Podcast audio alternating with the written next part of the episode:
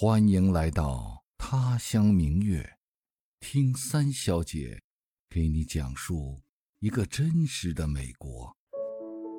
嗨，听到我声音的亲人和朋友，你好吗？我是三小姐小黎。哎，你知道昨天是什么日子吗？对，昨天四月二十二号。你可能有点懵，这不是很平常的一个日子吗？又不是什么节假日。对，也不对。昨天的确不是一个法定的节假日，但也算是一个全球性的纪念日。因为从七十年代开始，每年的四月二十二号就是宣传环境保护的一个日子——世界地球日 （The Earth Day）。不过说实话，我也是近几年吧才知道这个特殊纪念日的，因为我学校每年都有各种庆祝活动啊。每年到了四月二十二号，学校都会号召全校师生穿绿色。其实我学校的传统颜色就是绿色。然后呢，还有各个社团以地球日为主题的各种活动吧。全校大会也是以环保为主题的。特别可乐的是，今年你知道吗？科学课的老师倡导大家节约能源，没课的时候呢，教室一律不开灯。反正呢，就有学生很认真的来我教室给我解释了活动的内容，还一本正经的帮我关了灯的。啊，说到关灯呢，我多说一句，你记得吧？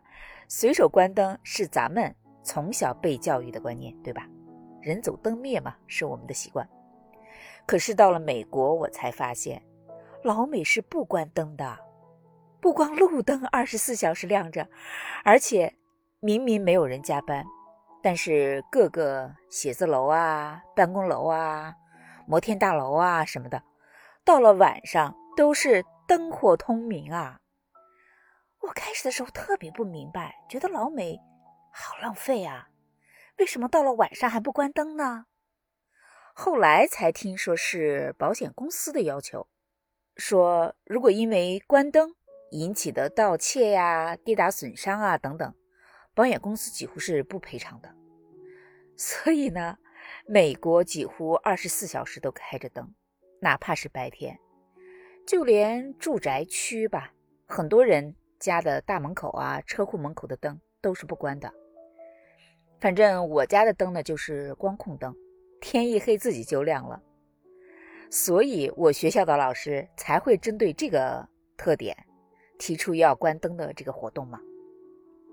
其实，从九十年代开始，每年的这一天，全世界吧都会通过各种各样的活动啊、方式啊，来提醒人们要环保，要保护地球和自然，尤其在美国。因为地球日就是源自美国的嘛，那是一九七零年，一个哈佛法学院的学生叫 Dennis Hans，他在举行反越战的一个筹备会上，第一次提出在美国境内以环保为主题做这个活动。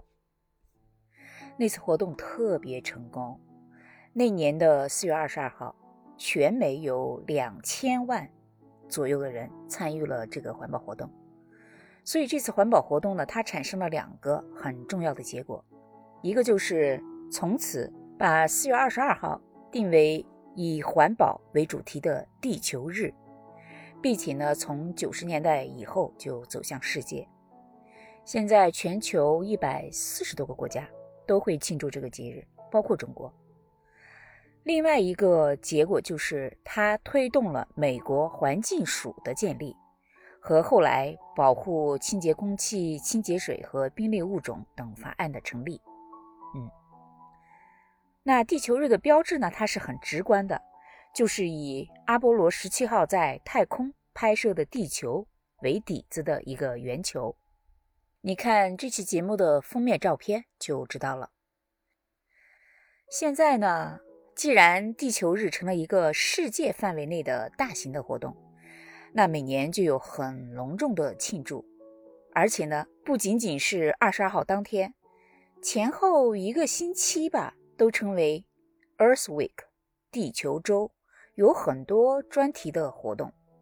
别的地方我不知道，广市 DC 附近，广市昨天二十二号一天就有五十多个活动。我大致翻了一下，这些活动呢，大概分成几类吧。第一类也是最多的一类，是在附近的河边、湖边和公园里的 clean up，就是衣物捡垃圾呀、清理枯枝败叶啊、疏通水道啊等等这种户外活动。我本来也想去参加这样的活动，天气好又是户外，花红柳绿的，做一天义工，一方面算是实实在在做一点环保的事儿吧。另一方面呢，这不也是走进自然的一种方式吗？但是你知道吗？这样的活动特别热门儿，我居然没有注册到位子。有十几个这样的活动啊，我只有一个进入了人家的候补名单。哎呀，看来明年得早早的做打算。嗯，第二类活动呢，就是去植物园啊、花园啊、苗圃啊这种地方。会有人教人们种花、种草，给花授粉、修理树枝什么的。他不光有讲座，还有实践的环节，会教大家种植物，而且自己种的自己带回家养，还特别好。第三类呢，就是传统的庆祝活动了，分发广告啊、小册子呀，宣讲这种环保的理念呀什么的。第四类呢，就是和文化相关的。呃，一般是各种图书馆啊和博物馆举办的讲座、诗歌朗诵会、音乐会，还有看电影。当然，电影都是和环保有关的，比如说今年新出的那个《阿凡达》，还有纪录片《河流》啊什么的。还有一类把我给看乐了，你知道吗？因为我没想到，感觉和环保没有什么直接关系，纯粹就像是重在参与吧。是什么呢？是有好几个组织举办的五公里跑步、户外徒步、骑自行车或者做瑜伽。你是不是也没有想到？反正呢，每年吧，DC 的 National Mall 国家广场都会有很多的活动。虽然我没有抢到捡垃圾的位子，但还是可以去别的地方凑凑热闹的。所以昨儿早上吃完早点。我老公带孩子去上吉他课，我就自己坐地铁去 DC 的国家广场，看看有没有相关的活动。啊，昨儿天气特别好，二十度左右吧，不冷不热，风吹着特别舒服。我一个人呢，慢慢的在国家广场闲逛，还真的看到好几波打着旗子跑步的人，应该就是前面我提到的这个庆祝活动的一部分。我呢，从亚洲艺术博物馆慢慢晃，走到非洲艺术博物馆、自然历史博物馆、现当代艺术博物馆、国家画廊、航空航天博物馆，一直走到了国会山前面。你知道国会山是一栋白色的建筑吗？它前面有一个水池，特别美。风吹过的时候，波光粼粼的，很多鸭爸爸、鸭妈妈带着小鸭子在里面游水。随着那个水波起起伏伏的，特别的悠然自得。水池周围呢，当然也有很多观光照相的游客啊，跑步的市民啊。不过呢，这个不是我今天的目的地。我呢，在水池边坐了一会儿，享受了一阵四月的阳光，然后往右一转，就来到了美国国家植物园。嗯。如果你听过我往期的节目，就知道前两天吧，第六十七期，啊，我专门介绍了春天去打卡的好地方——美国的国家植物园。但是我今儿要说的美国国家植物园呢，和那个并不是一个。今天这个确切的说，应该叫做国家温室，因为它虽然也有户外的小花园，但它的主体呢是有着巨大的玻璃屋顶的那种温室。或者应该叫做室内的植物园吧。这个温室呢是在国会山左手边上，每天早上十点到下午五点免费开放，而且全年无休哦，节假日也开的，是 DC 国家广场周边开放时间最长的一个景点。每天都有很多人去参观，有私人行动，也有有组织的参观。今儿就有跟地球日相关的活动嘛，我就看到有人带着队在参观。当然，它也是一个最古老的景点之一，因为 它是开国元勋。啊，华盛顿总统、杰弗逊总统他们领导建立的嘛。不过呢，它的建立有一个很重要的人物不能不提，那就是查尔斯·维尔克斯。他是在1838年吧，环游地球，并且呢探索太平洋沿岸。当时呢就收集了很多稀有的，在当年还不为人所知的植物标本，活的和死的都有。那活的植物呢，就被送到了这个植物园，交给植物学家管理。一直到现在啊，还有四棵当年他带回来的植物生活在这个温室里面。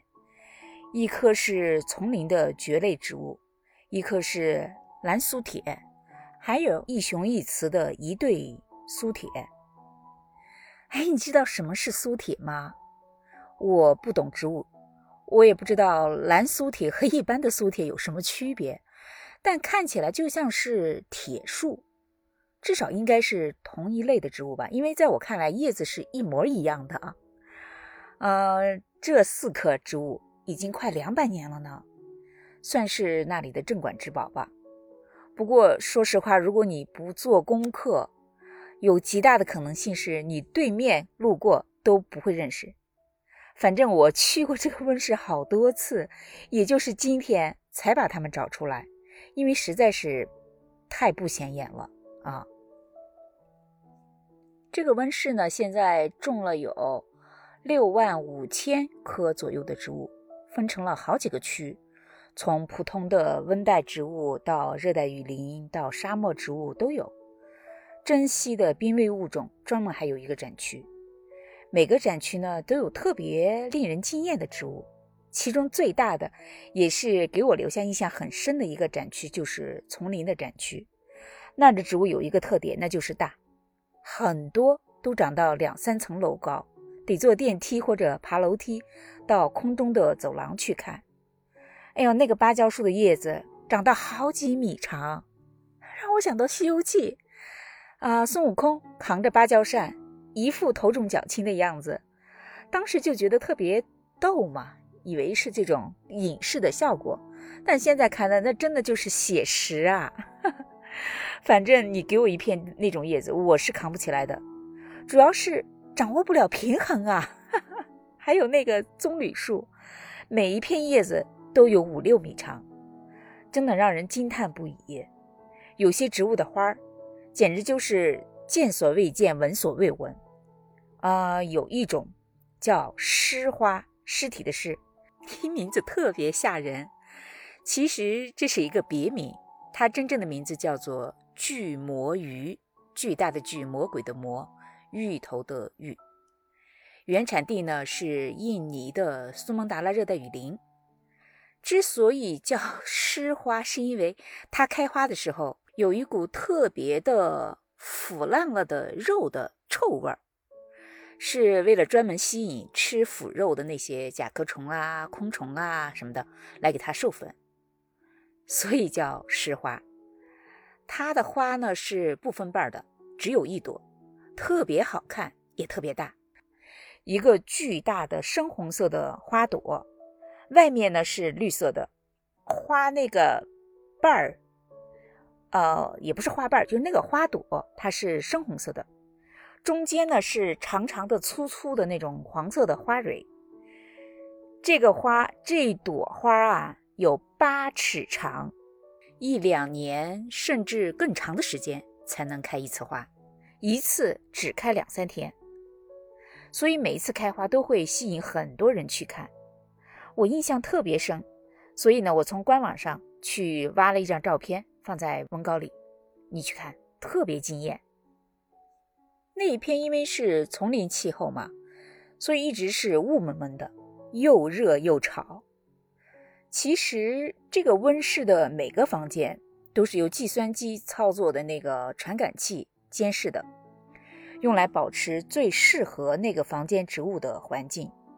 它的湿度、阳光和温度都是通过雾化的系统、可伸缩的遮阳伞，还有杠杆式的窗户来进行调节的，是用了很多高科技的。所以那儿的植物就长得特别好，无论哪个季节去，哪怕是大雪纷飞的冬天，里面都是绿油油的，好像一年四季都在开花，尤其是在兰花区。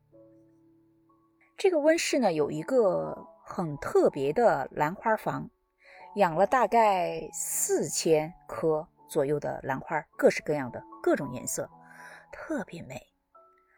最令人奇怪的就是，很多兰花完全不需要土壤，就那么挂在墙上、缠在树上或者贴在石头上，所有的根都是暴露在空气中的。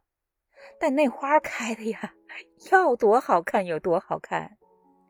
不过我印象最深的还不是兰花，因为兰花不算什么稀有植物嘛，我家里就养过很多盆，到现在还有三盆蝴蝶兰正开着花呢。虽然没有那么多的品种吧，但至少是眼熟的。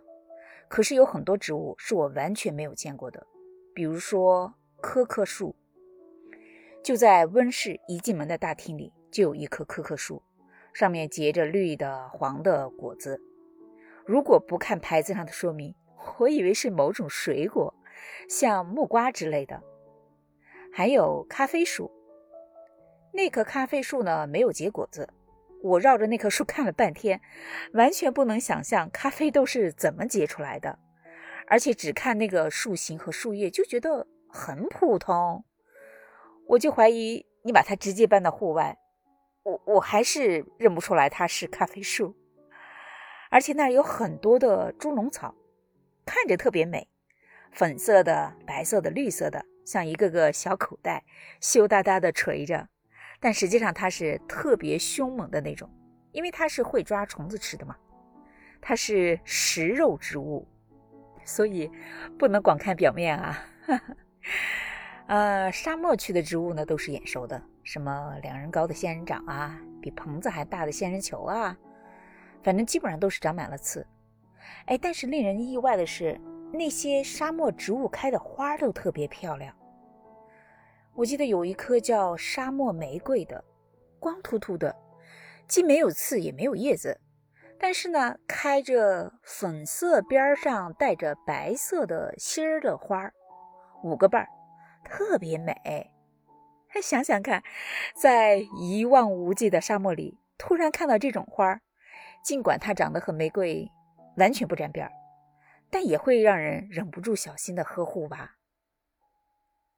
说起来特别可乐，这个温室里的植物呢，都是来自世界各地的品种嘛。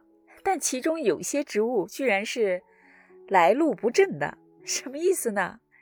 嗯，如果你那个有国际旅行的经验，你就知道，入海关的时候有很多东西是严禁携带的嘛，其中就包括活的植物和种子。一旦查出来，不但会被没收，而且还会触犯法律。那。你有没有想过，那些被海关没收的植物和种子去了哪里呢？美国海关呢就会把一些稀有的，特别是从那些专门走私植物的人手里查获的植物，送到这个温室来，交给植物学家去处理。据说美国还为此专门出了一条法律，让这种植物的来源合法化，好玩吧？哎呀，说了这么多，应该给你看照片的，有照片才有说服力呀。可是昨儿出了一个小意外，我把手机落在车里了。等我意识到的时候，就已经坐上了地铁，所以我就没法自己拍照片。哎，好可惜的。不过呢，今年这个地球日，虽然我也没能实际干点啥，但是走了小半天的路，又去国家温室逛了逛。也算是参与了吧。你知道国家广场单向就有三公里长啊，我可是走了一个来回的，四舍五入也算是参加了地球日的户外活动吧。哎呀，坐在回家的地铁上，我突然想到了 Jack m a x o n 他有两首歌啊，都是公益歌曲，都特别好听，有一首叫做《Earth Song》地球之歌。歌词里呢，他用二十多个 “What about” 来发问，从日出雨与土地问到海洋动物、森林小径、开满鲜花的原野，再到婴儿、人类、岁月等等吧。每一句歌词都是一句疑问，也算是一次反省吧。他那个 MV 拍的特别好啊！刚开始的时候，一片郁郁葱葱的森林，阳光穿透树叶照了下来，小鸟啾啾地鸣叫着。然后呢，推土机铲倒了一切，一转眼，动物被捕杀，被挖掉象牙，被弃尸荒野，草原荒芜，土著人眼中闪着绝望的光，但在最后。又在歌声中，时光倒转，被挖掉的象牙重新长了出来，被捕杀的斑马也复活了，被毁灭的草原呢也恢复了生机。那首歌，反正整首都非常的震撼。我很多年以前吧，我记得那时候我还是在国内的，看过之后就一直印象深刻。那首歌是我觉得真正符合地球日的环保主题的。不过，他的另外一首歌《Heal the World》拯救世界里有一句歌词是被引用的最多的，那就是 “Make a better place”，创造一个更美好的世界。是啊，为了你我他，也为了子孙后代，我们每个人都需要保护环境，让明天更美好。呃，我把这两首歌的链接也放在文稿里，你去听听看，都很美。